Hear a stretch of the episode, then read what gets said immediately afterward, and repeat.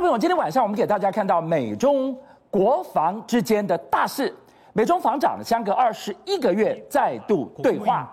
好事吗？恐怕是会无好会，因为隔天，解放军立刻秀马首第二艘的零七五最新的影片曝光了。这段画面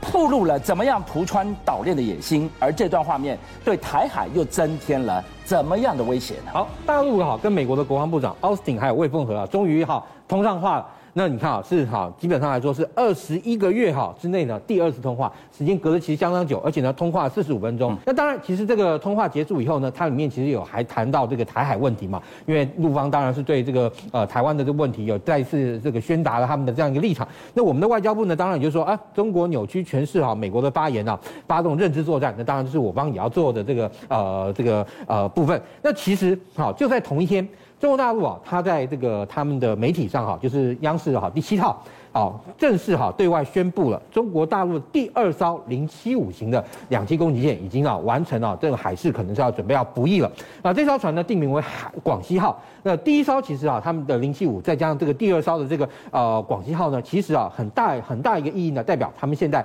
随时随地可以派出一艘两栖攻击舰在海上作战了。为什么呢？因为我们知道，以像两栖舰或者航空母舰这种船呢，它呢在那个每一年啊，大概接近都会有半年的时间要在船坞里面、船舱里面做一些例行的维修等等。但是你看，它现在这个那个。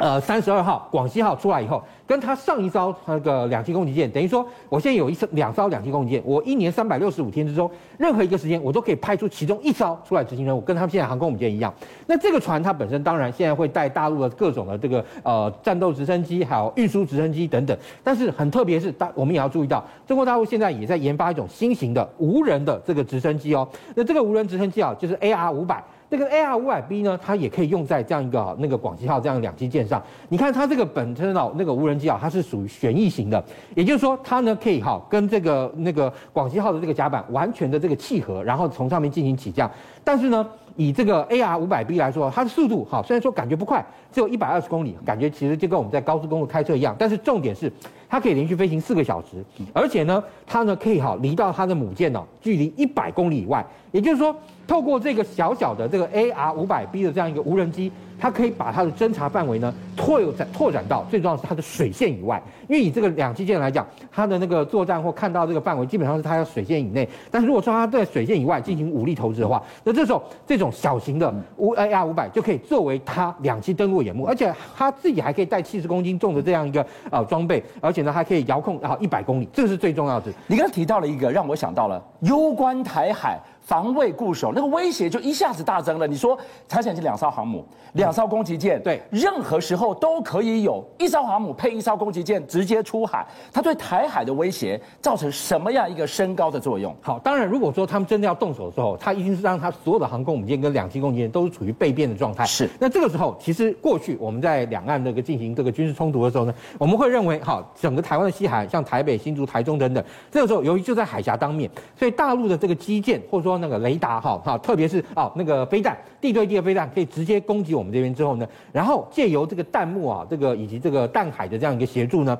让他们哈，还有包含这个空中的这个战机，让他们的两栖登陆部队可以靠到离我们的海岸的时候开始进行下那个呃下载，然后呢，在我们这边啊找那找抢滩登陆，想要需要登陆的这个地方进行登陆。但是呢，随着我们刚刚讲到两个航空母舰跟两个两栖那个攻击舰的话，以现在来讲。他如果要作战，他一定是准备让这个两艘航空母舰都妥善，然后两艘两栖攻击舰也都妥善。那这个时候他就可以一南一北一南这样上来，那不就像螃蟹的两个钳子了？因为我们知道你要进行登陆作战，或是啊那个垂直登陆作战的话，你一定要有来自空中兵力的掩护。所以在这个情况下，航空母舰跟两栖攻击舰可以绕到台湾的背面。一北一南，然后呢，正面我们要面对的是大陆的这个传统的，包含这个飞弹呐、或是啊这个地那个地那个地面可能的这个一个登陆部队，好，在这边有可能他因为你我们的部队要在这边随时预预备。应付任何可能这个登陆作战。那我正面接敌的话，我的背部我我我怎么看守呢？对，所以背部啊，你看，就是说你既要面对这边可能的大规模登陆作战，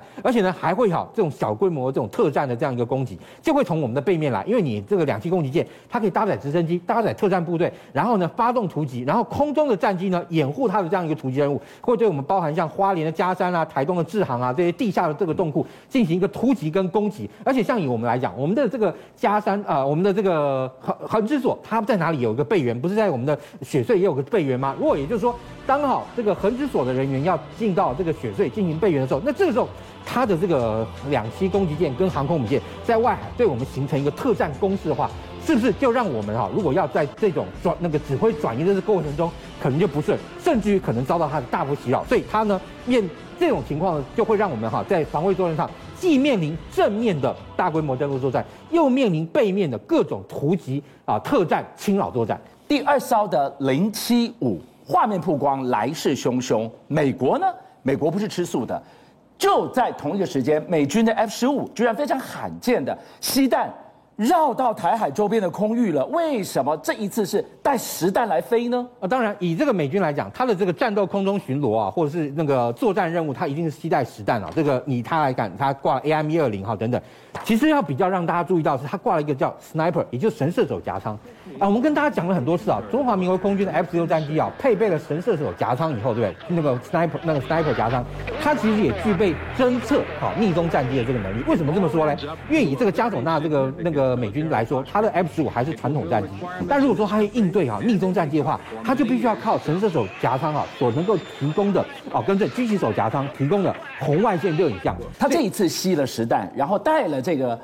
千里眼的夹舱来到台海这边。它绕行一下就走了吗？还是它停了很久？因为像这个 F 十五战机来说，它本身执行任务时间就已经达可以达到四个小时左右。再加上空中加油，也就是也就是经过空中加油，它这次在台湾的东部啊，也就是呃东部的外海执行任务，高达七个小时，也就留这么久。对，也就是说从这个加索纳起飞，然后在台海周边啊，大概飞了五个小时以后，是在一个小时回去，也就是它可以借由这样一个方式，在台湾的东部哈，也就是一那个呃我们的这个防空识别区以外，进行一个什么样一个任务呢？类似像飞弹卡车这样一个警戒任务。而且美国他们现在最新啊做了一款一这个夹舱叫做什么？其实是 IRC，也就是红外线侦测夹舱。是它这个名称呢。叫 Legend，那这个 Legend 夹舱啊，其实呢，它不仅仅是 F 十五可以带哦，F 十六也可以带。那也就是说，今天我能够带的飞机越多，像好这个战机来说，它在一百五十公里之内有多架好这个呃雷军的这个夹舱所配备的这个战机在空中的话，他们其实可以靠彼此之间的这个资料链。也就是说，像美军来讲，F 十六跟 F 十六有这个资料链，F 十五也有 F 十六有资料链，那他们自己也有共同的这个资料链。挂上这种 Legend 夹舱以后，就变成说我今天呢。我由于本身红外线这个信息它是啊被动式的信息，也就是说我不用打开哈，那你我只要把这个红外线的寻标器打开以后，它只要有热的，它就可以看到。那这时候我看到有热的东西，因为它被动的，所以好被看到的飞机也不会知道有人在用红外线看它。所以呢，在这个情况下，那美军就可以神之不神不知鬼不觉的看见在空中疑似有逆中战机的位置以后，然后呢，我们刚刚讲有多架战机在空中同时看到，对不对？就可以利用啊三角铁算的这样一个方式，三角定位啊，两架三架，你知道角度不同，然后你知道就可以追踪出它最有可能方位以后，这个时候就对它发动突袭。所以在这个情况下，也就是说，逆踪战机在未来美国空军，即便是第四代战斗机的这个迎击之下，对不对？也不是哈那么飞，也不是哈金刚不坏之身了。所以看到了美中岛链图穿的对决，除了在台海我们的头顶上之外，还有第二岛链，还有第三岛链。这一下我们来看看这一场火力的尖峰对决，谁能笑到最后？好，其实以美国来说，当然美国它本身啊有非常大的一个战略吓阻的能力，它有这个三叉戟级的这个弹道飞弹潜舰，而且像除了这个三叉戟之外，像它已经把这个三叉戟的飞弹潜舰里面，其中啊要有改装了四艘，而且两艘是部署在太平洋，甚至有时候可能就是在太平洋中那个附近啊，或是印度洋同时出现。那在这个情况下，你知道一艘哈这个弹那个就是巡弋飞弹前舰，它上面可能有两百一百多枚的这个战斧巡弋飞弹。那三艘就有四百多枚，而且呢，我们刚刚讲到韩国人希望美国啊的这个战略轰炸机或核潜舰能够重新回到这个韩国半岛。基本上来讲哈啊，大概是可能没什么希望。但其实因为韩国很担心，就是说如果他的基地被北韩的飞弹跟火炮这个覆盖的时候，那这个时候他要怎么办？但其实你看，以美军来说，他现在的一个方式来讲，并不是把他所有的火力打击能力全部摆在第一岛链或全部摆在前线。例如像你看，以这个美军来说，他的这个呃那个飞弹这个快递的这样一个能力，它从这个关岛起飞，因为它的 B1 轰炸机哈，速度非常的快，所以基本上来讲，在九十分钟一个多小时之内，就可以从美国的后线的这个呃太平洋地区的后面的这个基地呢，把它过来，然后呢，对于哈韩国这个半岛进行一个火力的这个压制。所以你的意思说？老公以为你怕我，所以你不敢把你的核潜舰、不敢把你的轰炸机布防在我的火炮范围之内。我根本不需要，我没有怕你，我九十分钟就可以快递过来了。对，而且你看，像以 B 五十二轰炸机来讲，如果它就算从这个关岛起飞，它一架飞机啊，它靠这个挂架上面可以挂载大概加总起来可以挂到十二枚的这个 JSSM 啊，也就是我们讲 AGM 幺五八这个飞弹。那 AGM 幺五八的飞弹射程到高达一千公里，也就是说我从关岛基地起飞，